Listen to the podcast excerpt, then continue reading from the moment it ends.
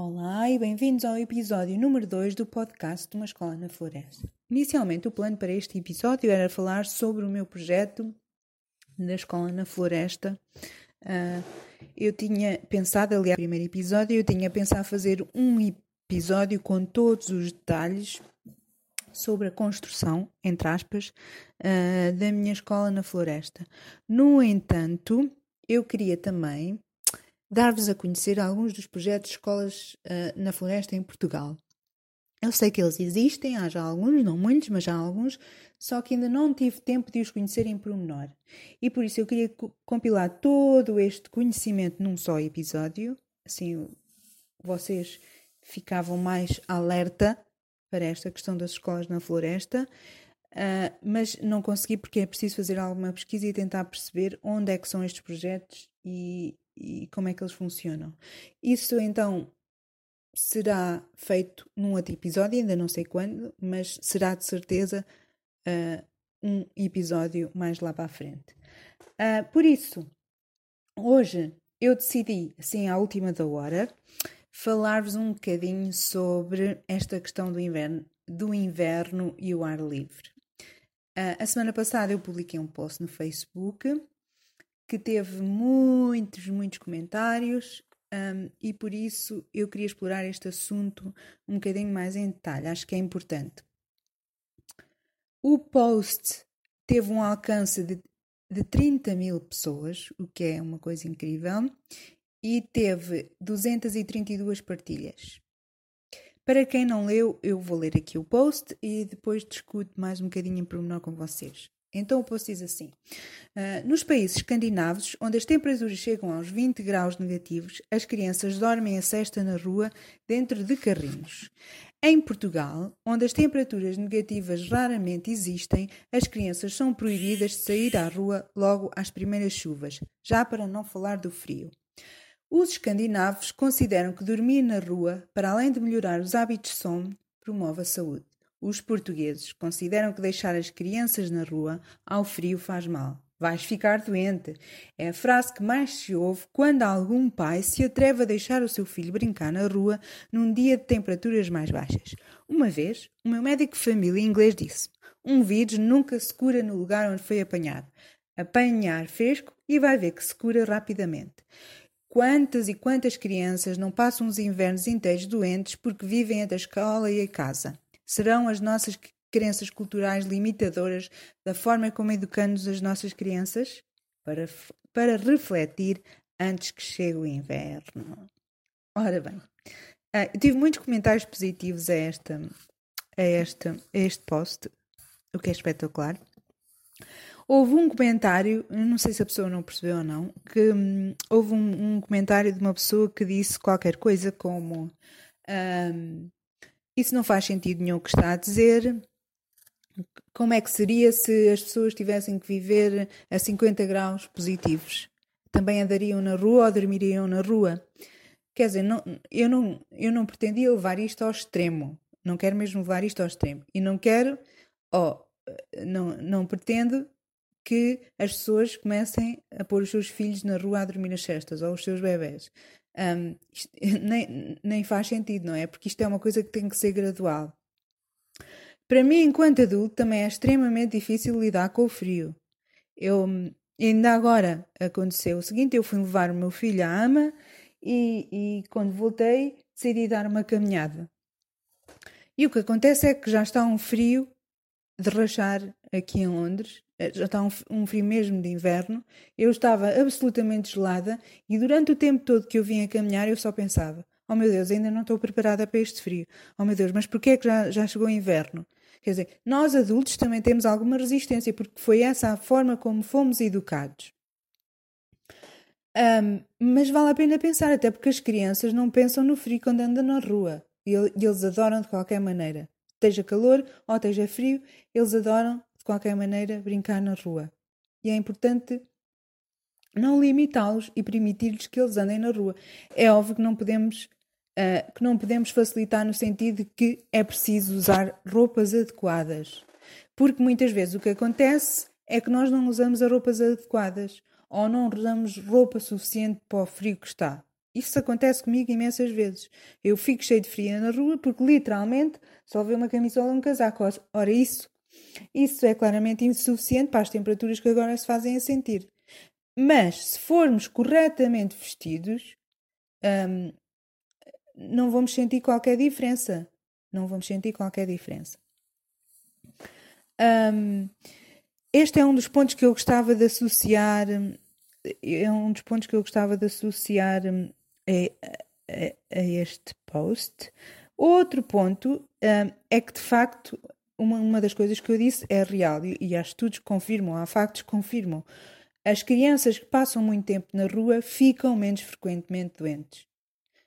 Um, têm muito menos aquelas maletas de inverno, as constipações, as faringites, as laringites, todas essas questões. As, as infecções nos ouvidos, que chamam otites, otites, uh, têm, sofrem de muito menos das doenças um, durante, durante o inverno. E é claro, uh, isso tem melhorias também no, na, na, qualidade do sono das crianças. Eu vou ler aqui uma. Eu vou ler aqui um. É um post da Constância Cordeiro Ferreira. Eh, eu não sei se vocês conhecem, portanto, ela é bastante conhecida porque ela é uma. Uh, ela estudou o sono dos bebés, tem vários livros publicados um, sobre. Um deles chama-se Os Bebés Também Querem Dormir, uh, qualquer coisa assim. Um, ela é apelidada por muitos da fada dos bebés e ela recentemente uh, escreveu um post no Facebook sobre o sono do bebê e o horário de inverno. E entre muitas sugestões que ela dá, ela dá várias sugestões para, para que o sono do bebê seja uh, seja estável durante o inverno, uma das, uma das sugestões que ela dá é o ar livre. E ela diz o seguinte: a temperatura no inverno desce abaixo dos 20 graus e começa logo o medo coletivo do frio. Bebés a passear e brincar na rua é obrigatório, principalmente no período da manhã.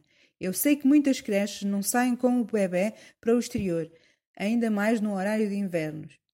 Mas deviam fazê-lo, Vá lá, bebés agasalhados expostos à luz natural, sem medos. Um, portanto, é mais um argumento a favor da questão das crianças brincarem ao ar livre no inverno. Basta agasalhá-los. Agasalhá-los. E eles adoram. E eles adoram. E nós também. Porque eu confesso muitas vezes, às vezes estou em casa um, e já estou completamente a bufar de estar num espaço interior e, e sinto-me até um bocado deprimida. E quando vou, vou lá para fora, ou quando vou fazer uma caminhada, ou quando vou ao parque com o meu filho, a verdade é, é que eu venho com outro mood, como dizem os ingleses. Venho, venho completamente com uma disposição diferente. E em muitos países já se receita as caminhadas ao ar livre, as caminhadas na natureza, um, como uma forma de combater as depressões e estados de ansiedade porque isso acalma efetivamente, acalma efetivamente adultos e crianças. Um, por isso, isto não é uma questão de levarmos ao extremo, como é óbvio, uh, ainda há muito que aprender. Uh, nós, em Portugal, há um tempo, o tempo é espetacular, as pessoas queixam-se, queixam, queixam-se, mas a verdade é que o tempo é absolutamente espetacular. Uh, não há necessidade nenhuma de estar a aprender as crianças em casa porque as temperaturas nunca sequer chegam aos graus nativos e quando chegam é, será à noite, durante a noite. Um, temperaturas de 15 graus, que para muita gente é frio, não é? Não, não é? Não, faz qualquer sentido uma pessoa pensar que, que uma temperatura de 15 graus é frio. Um, e acusar os, os espaços exteriores também. Porque uma das coisas que eu sinto cada vez que vou a Portugal, é, eu, eu levo sempre o meu filho à rua, a parques infantis. Isto é um hábito que, que nós temos desde que ele é bebê. E uma das, e uma das questões que me, fez, que me fez fazer isto é que eu tenho uma amiga que já é uma grande amiga, ela provavelmente vai ouvir isto que eu vou dizer e vai se lembrar. Ela já é mãe há muito mais tempo que eu. Eu ah, penso que a filha mais velha dela já tem 10 anos. E há uma vez, ainda eu estava longe de sonhar que ia ser mãe, e ela uma vez disse-me assim: O segredo para tu teres um dia bom com crianças, em que não haja birras e em que tudo flua normalmente, uh, é levá-los à rua logo pela manhã, todos os dias. E sem dúvida isto foi a coisa mais, mais acertada que eu ouvi, é verdade. Levar uma criança à rua todos os dias, logo para manhã, é absolutamente modificador da forma como corre o dia, o resto do dia. Um, e por isso um, eu tento fazer isso sempre. Acho que não há um dia em que nós não, não, sa não à rua, esteja, esteja a fazer muito calor ou esteja a fazer frio. Um, acho que não há um dia que nós não tenhamos ido à rua. E então eu tenho este hábito também quando vou para Portugal, uh, mas acontece que os parques infantis estão quase sempre vazios, ou quase sempre com duas ou três, no máximo quatro crianças. Eu acho isto inacreditável, porque há que usar, há, há que usar as estruturas que existem, número um, é para isso que elas existem.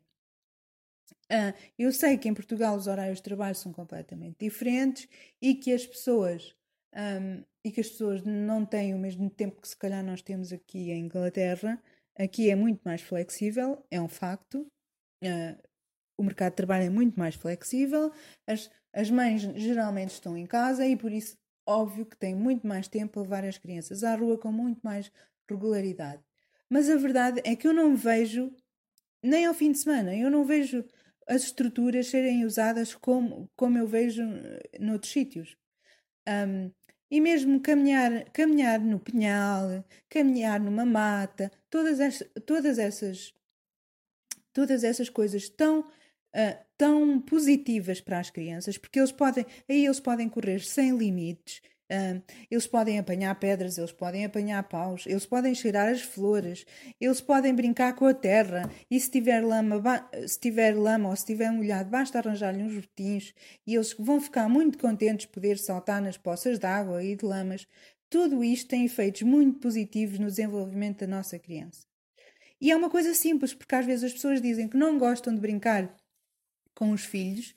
Um, e, que, e, é preciso ter alguma paciência para brincar com as crianças, mas não tem que necessariamente ficar em casa a brincar com elas. Saírem para a rua, a criança vai fazer uma, uma imensidão de coisas, porque eles aí, porque eles aí na, está na natureza deles ser muito mais autónomos na rua, e os pais só precisam de supervisionar. E os pais só precisam de supervisionar para que eles não corram perigos. Um, mais nada.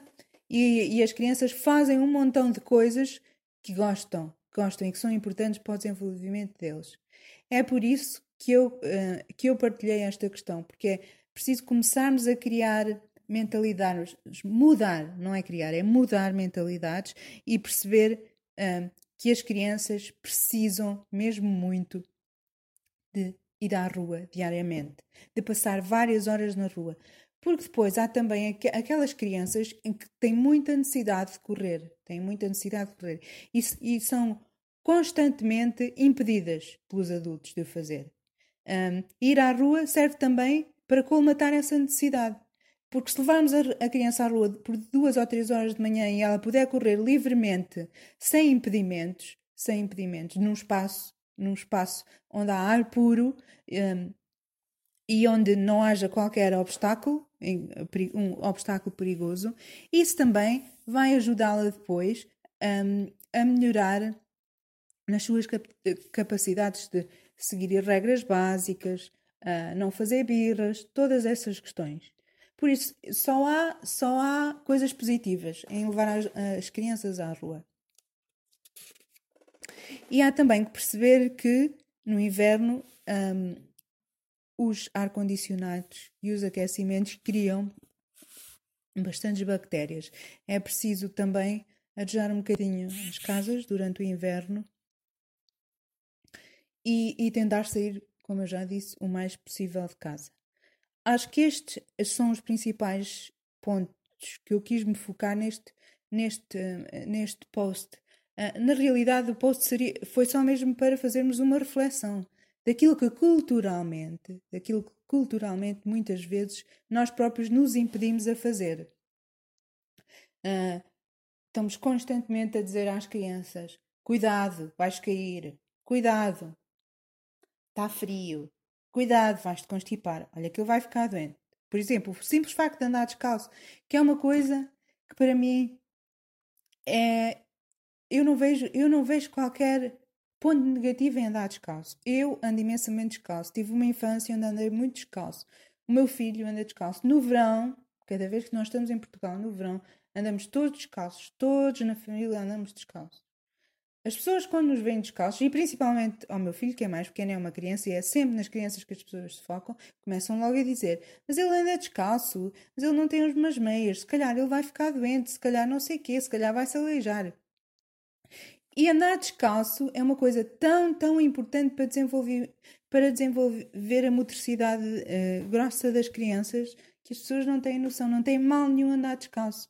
É óbvio que pode haver um corte, eles podem pisar alguma coisa que não, uh, que não seja que não seja boa, mas isso são coisas que resolvem, que resolvem instantaneamente, ou que resolvemos em alguns minutos.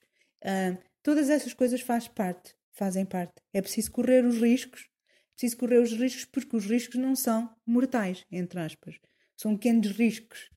Mas vale a pena correr esses riscos em prol de, de um bom desenvolvimento das nossas crianças. E, e, é por isso que eu me foco tanto e tanto nestas, nestas questões na página. E pronto, acho que, acho que é isso. Uh, terminamos aqui o episódio 2. Não vou, não vou fazer um plano para o episódio 3 porque isto pode tudo mudar. Em princípio, uh, eu quero ver se publico um episódio por semana, vamos ver se consigo. Esta questão da edição de um podcast e mesmo de gravar uh, é um bocadinho mais complexa do que aquilo que eu imaginei. Uh, por isso eu demorei algum tempo um, a fazer a gravação e a edição. Acabei por nem fazer a edição. Foi simplesmente.